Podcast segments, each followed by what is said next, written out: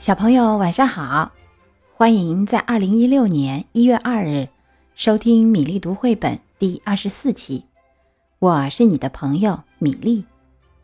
今天我们讲的故事是《鸭子骑车记》。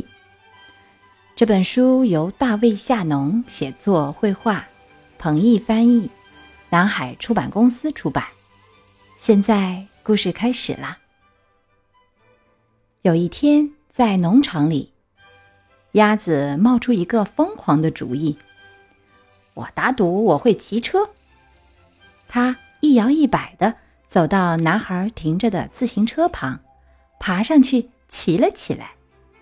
开始，它骑得很慢，而且左摇右晃，但是很好玩。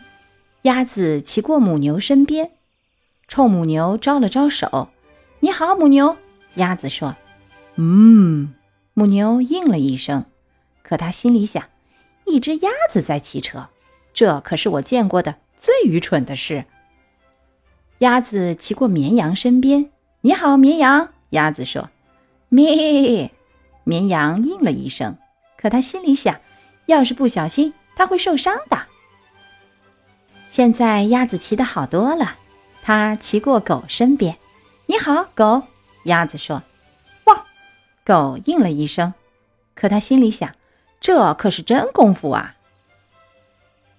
鸭子骑过猫身边，“你好，猫。”鸭子说：“喵。”猫应了一声，可他心里想：“我才不会浪费时间去骑车呢。”鸭子蹬得快了一点儿，它骑过马身边，“你好，马。”鸭子说：“嘶。”马应了一声，可他心里想。你还是没我快，鸭子。鸭子一边按铃，一边朝母鸡骑过去。你好，母鸡。鸭子说：“咯咯。”母鸡应了一声，可它心里想：“你看着点路，鸭子。”鸭子骑过山羊身边。你好，山羊。鸭子说：“嗯。”山羊应了一声，可它心里想：“我真想吃那辆车子。”鸭子单脚站到车座上，骑过猪和猪身边。“你好，猪。”鸭子说。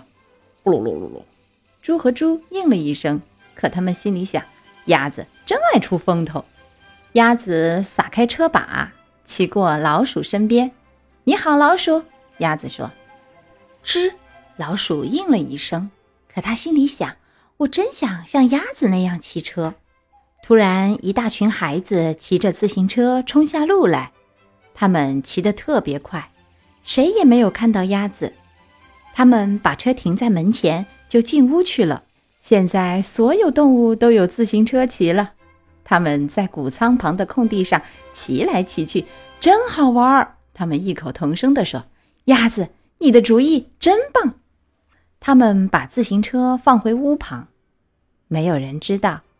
那天下午，曾经有一头母牛、一只绵羊、一只狗、一只猫、一匹马、一只母鸡和一只山羊、两头猪、一只老鼠和一只鸭子骑过自行车。